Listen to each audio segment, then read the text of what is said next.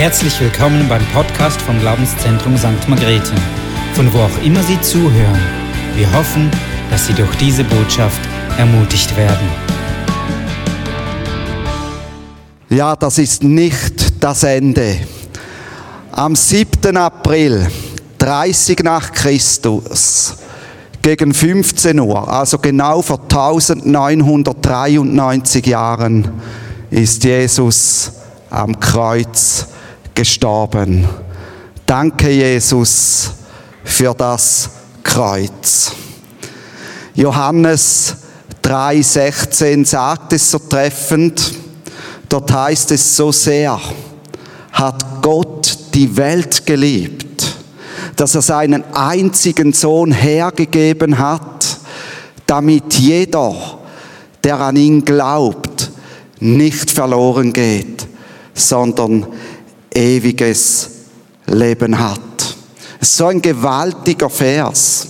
Und diese Liebe zeigt sich schon darin, dass Gott in Jesus Mensch wurde und unter den Menschen lebte. Das hätte schon gereicht, um die Liebe zu zeigen, die Gott zu den Menschen hat. Aber der höchste Ausdruck dieser Liebe ist dann der Leidensweg, den Jesus für diese Welt und für die Menschen, für dich und mich in dieser Welt gegangen ist.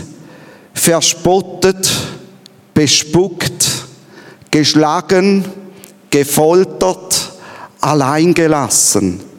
Was Jesus für uns am Kreuz getan hat, das können wir mit unseren Worten gar nicht beschreiben, das können wir gar nicht fassen. Das ist irgendwie zu groß für mein Herz, was er hierhin gelegt hat. Offensichtlich wird aber darin die Liebe, die Gott für die Menschen und für die Schöpfung hat. Es ist der Schrei Gottes, das Kreuz ist der Schrei Gottes, ich liebe diese Welt. Ich liebe die Menschen dieser Welt so sehr, wie ich meinen eigenen Sohn Jesus liebe. So sehr liebe ich jede Person in dieser Welt. Es ist der Schrei von Gottes Sohn am Kreuz. Ich liebe dich so sehr, dass ich mein Leben für dich hingebe. Ich liebe dich. Und darum können wir jeder Person dieser Welt zurufen, Jesus liebt dich. Jesus liebt dich. Jesus liebt dich.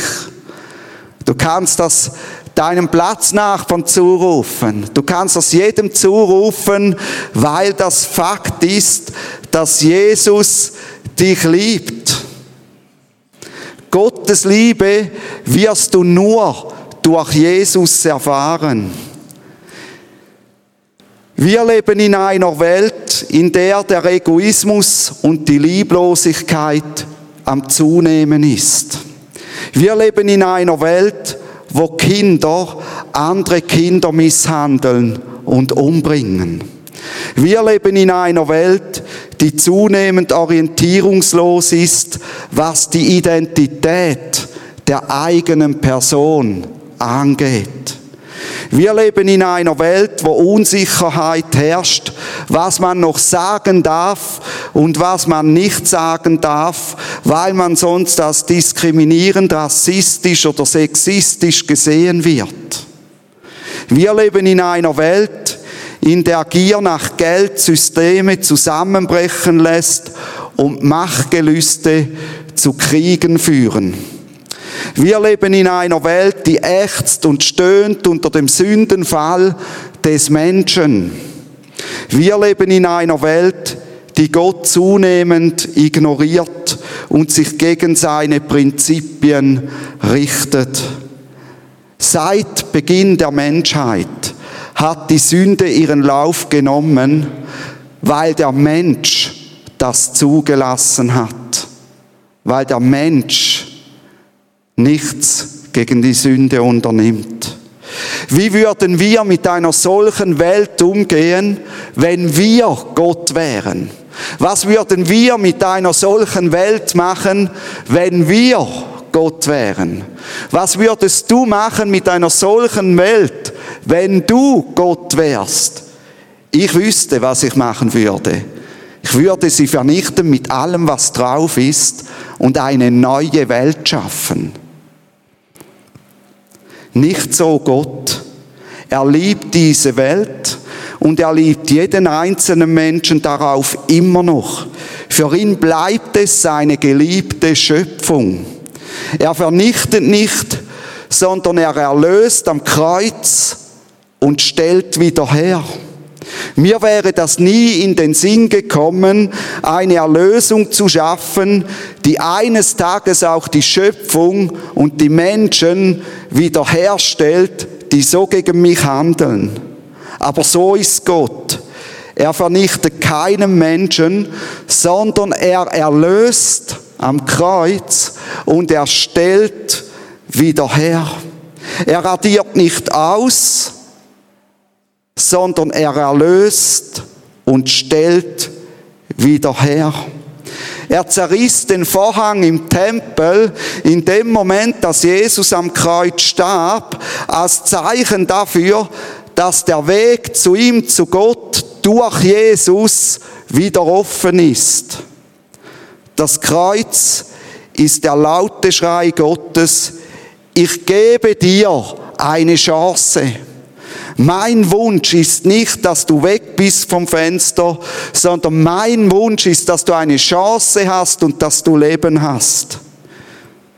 Ich gebe dir eine Chance und wenn dir alle keine Chance geben, ich gebe sie dir.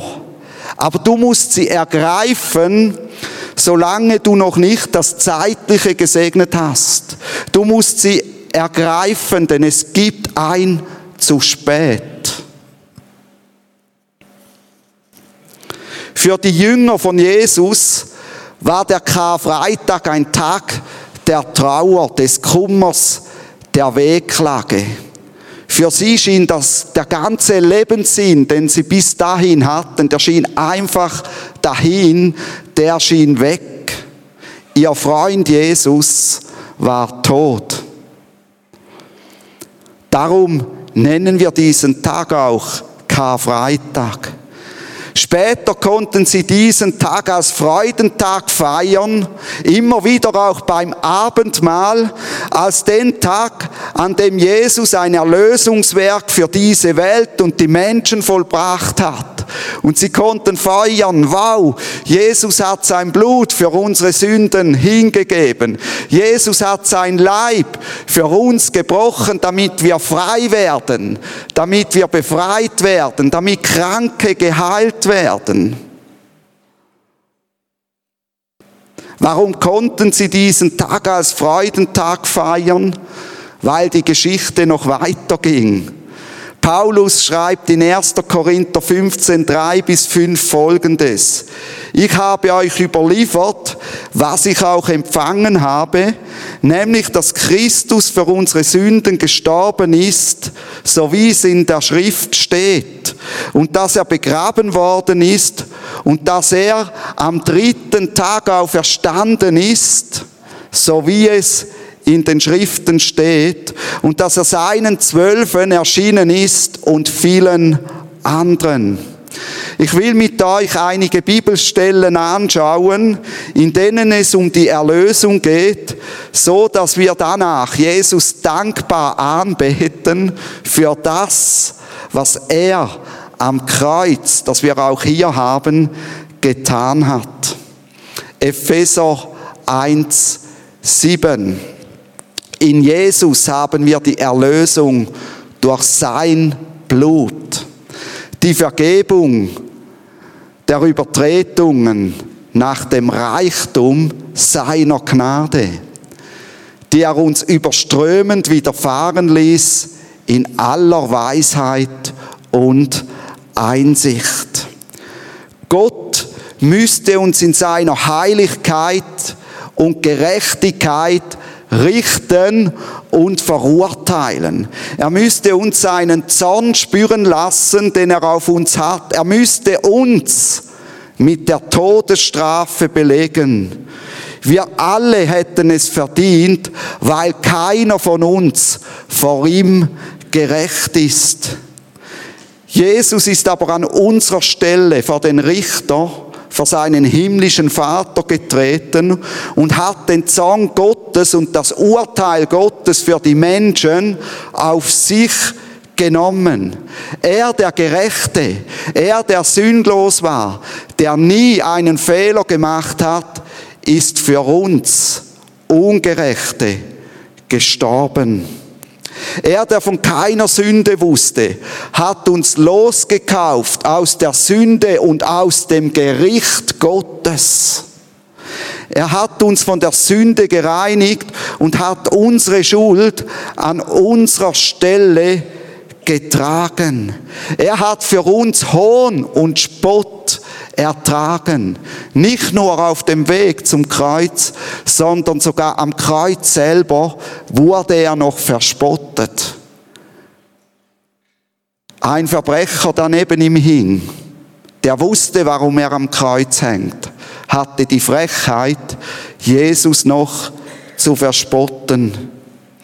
Wir sind erlöst und gerecht gesprochen, wenn wir unser Leben ihm anvertrauen und uns von ihm führen lassen.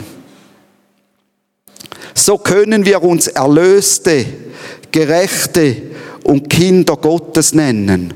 Und das ist auch unsere Identität, die wir haben, wenn wir Jesus in unser Leben einladen.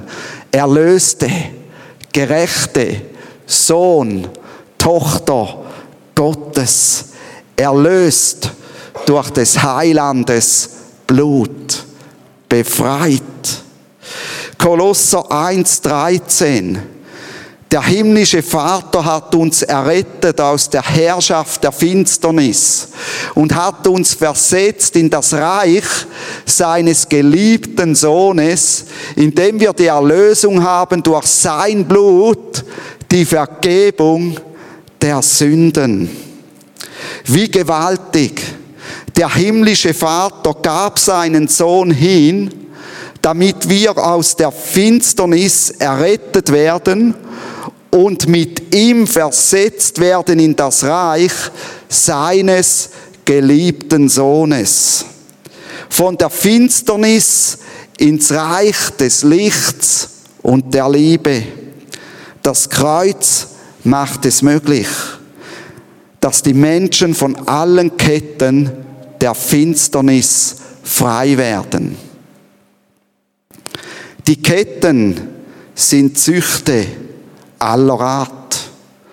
Magersucht, Fresssucht, Computersucht, Handysucht, Drogensucht und was es alles für Süchte gibt.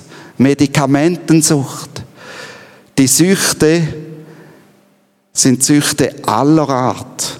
Und Jesus hat am Kreuz etwas vollbracht, um diese Ketten zu sprengen und uns frei zu machen von diesen Süchten. Er ist am Kreuz gestorben, um uns zu befreien von Zwängen, was es immer für Zwänge gibt oder was du immer für Zwänge hast. Er ist gestorben, um die Ketten der Zwänge von dir zu nehmen.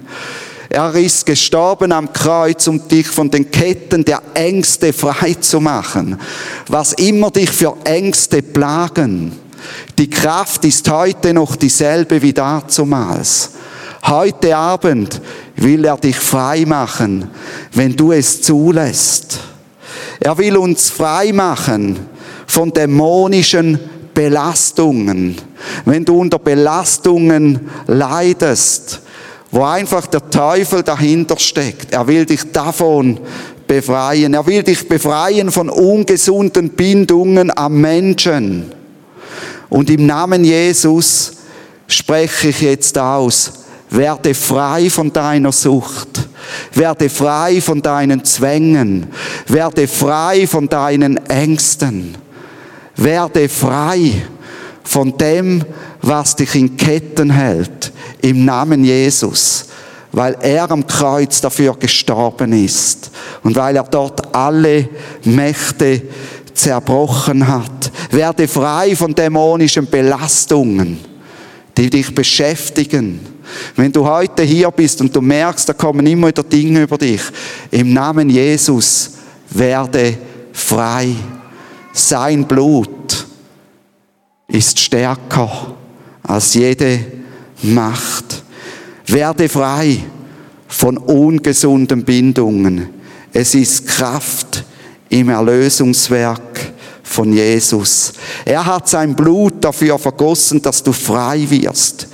Die Kraft des Erlösungswerks wirkt hinein in dein Leben. Das ist nicht etwas, das vor 1993 Jahren geschehen ist. Das ist heute etwas, was heute geschieht und hineinwirkt in die heutige Zeit. Er hat sein Blut vergossen, damit du frei wirst. Die Kraft des Erlösungswerks wirkt in dein Leben hinein. Und ich habe auch den Eindruck, dass eine Person hier ist, die hat immer wieder in ihrem Leben erlebt, äh, dass Menschen ihr untreu gewesen sind. Du hast immer wieder erlebt, dass Personen von dir weggegangen sind und du bist wieder allein zurückgelassen worden. Und dann bist du mit dem Evangelium in Kontakt gekommen, mit Jesus. Und Jesus hat dich angesprochen und du hast dich für ihn entschieden. Aber dieses Gefühl ist bis heute hier, dass dich auch Jesus verlassen wird. Du hast immer wieder Angst, dass Jesus dich verlassen wird. Aber Jesus hat am Kreuz bewiesen, dass er dir treu sein wird. Jesus stülpt dir heute Abend symbolisch einen Ring über den Finger, damit du dich immer daran erinnerst, dass er dich nicht verlassen wird. Epheser 1, 13. In ihm seid auch ihr, nachdem ihr das Wort der Wahrheit, das Evangelium eurer Errettung gehört habt, in Jesus seid auch ihr, als ihr gläubig wurdet, versiegelt worden mit dem Heiligen Geist der Verheißung, der das Angeld unseres Erbes ist, bis zur Erlösung des Eigentums zum Lob seiner Herrlichkeit. Dank Jesus Erlösungswerk gibt es die gute Botschaft der Errettung. Berührt dich das noch? Oder ist das einfach schon x-mal gehört? Glauben wir an ihn, dann werden wir mit dem Heiligen Geist versiegelt. Wir bekommen das Geschenk vom Heiligen Geist und der soll heute Abend noch mächtig wirken, auch im zweiten Teil. Mit dem Heiligen Geist versiegelt zu sein bedeutet Gottes Eigentum. Du bist Gottes Eigentum. Und ich bin so froh, darf ich Gottes Eigentum sein, denn ich weiß, Gott geht gut mit mir um. Ich bin froh, bin ich nicht das Eigentum eines Menschen, sondern von Gott, auch wenn meine Frau gut mit mir umgeht. Aber bei Gott, da weiß ich, er ist immer gut und er ist der Beste. Der Heilige Geist ist das Angeld unseres himmlischen Erbes. Er verbürgt uns die vollkommene Erlösung. Jetzt leben wir noch im Spannungsfeld mit dem nicht vollkommenen an uns. Mit Dingen, die uns stören. Mit Dingen, wo wir merken, wir stehen an. Welche Perspektive wir doch haben. Er lässt unser Herz Gott loben und preisen für seine Herrlichkeit. Ich will dich fragen, willst du reif werden im Glauben? Willst du reif werden im Glauben? Dann vergisse nie das Kreuz. Vergisse nie das Kreuz. Es heißt in 2. Petrus 1, 5 bis 9, zusammengefasst, Glaube Wohlverhalten vor Gott, Erkenntnis über den wahren Gott und seinen Sohn Jesus, Selbstbeherrschung, standhaftes Ausharren, Gottesfurcht, Geschwisterliebe und Liebe legen zu, wenn wir die Reinigung von unseren früheren Sünden nicht vergessen und die Dankbarkeit für das Erlösungswerk hochhalten. Wir dürfen die Reinigung von unseren früheren Sünden nicht vergessen. Wenn wir das vergessen, dann werden wir im Glauben nicht mehr reifen. Wenn wir das vergessen, dann wird unsere Beziehung zu Jesus nicht tiefer und stärker werden. Ich frage dich, willst du das? Willst du, dass diese Dinge in deinem Leben zunehmen und dass die Beziehung zu Jesus tiefer wird, überwältigender wird? Bist du dankbar für das Erlösungswerk von Jesus? Bist du dir bewusst, dass Jesus dich in dem Moment, wo du ihn in dein Leben eingeladen hast, von deinen früheren Sünden gereinigt hat. Wenn du ihn noch nicht eingeladen hast, dann hast du heute Abend, wenn wir dann wieder singen, hast du die Möglichkeit, vor das Kreuz zu kommen, hier niederzuknien und zu sagen, Jesus, ich lade dich in mein Leben ein. Mein Leben gehört dir. Dank dem Erlösungswerk von Jesus wohnt der Heilige Geist in uns und wir sind versetzt in das Reich von Jesus Christus. Und das werden wir jetzt dann auch im zweiten Teil, werden wir das noch spüren. Danke Jesus für das Kreuz. Danke Jesus, bist du den Weg gegangen. Danke Jesus, geht von deinem Erlösungswerk eine Kraft aus, die Menschen frei macht und die unser Leben verändert. Lasst uns ihn nochmals von Herzen anbeten und Danke sagen für sein Leben, dass er zu unserer Erlösung hingegeben hat. Stehen wir doch auf zusammen und beten ihn nochmals an und nutze die Möglichkeit, wenn du merkst, du bist lau geworden, einfach während der Lobpreiszeit hier vor das Kreuz niederzuknien und zu sagen, Jesus, du hast mein Leben, ich schenke es dir. Und Jesus, ich danke dir, dass du jetzt einfach an dem Menschenleben wirkst. Danke für dein Kreuz, was du vollbracht hast. Danke für deine Aussage, dass du jeden Menschen liebst. Und ich spreche dir jetzt einfach nochmals zu, bevor wir beginnen mit dieser Lobpreiszeit. Jesus liebt dich. Er ist gestorben am Kreuz am 7. April 30 nach Christus gegen 15 Uhr und hat damit ausgesagt, ich liebe dich, ich tu's für dich.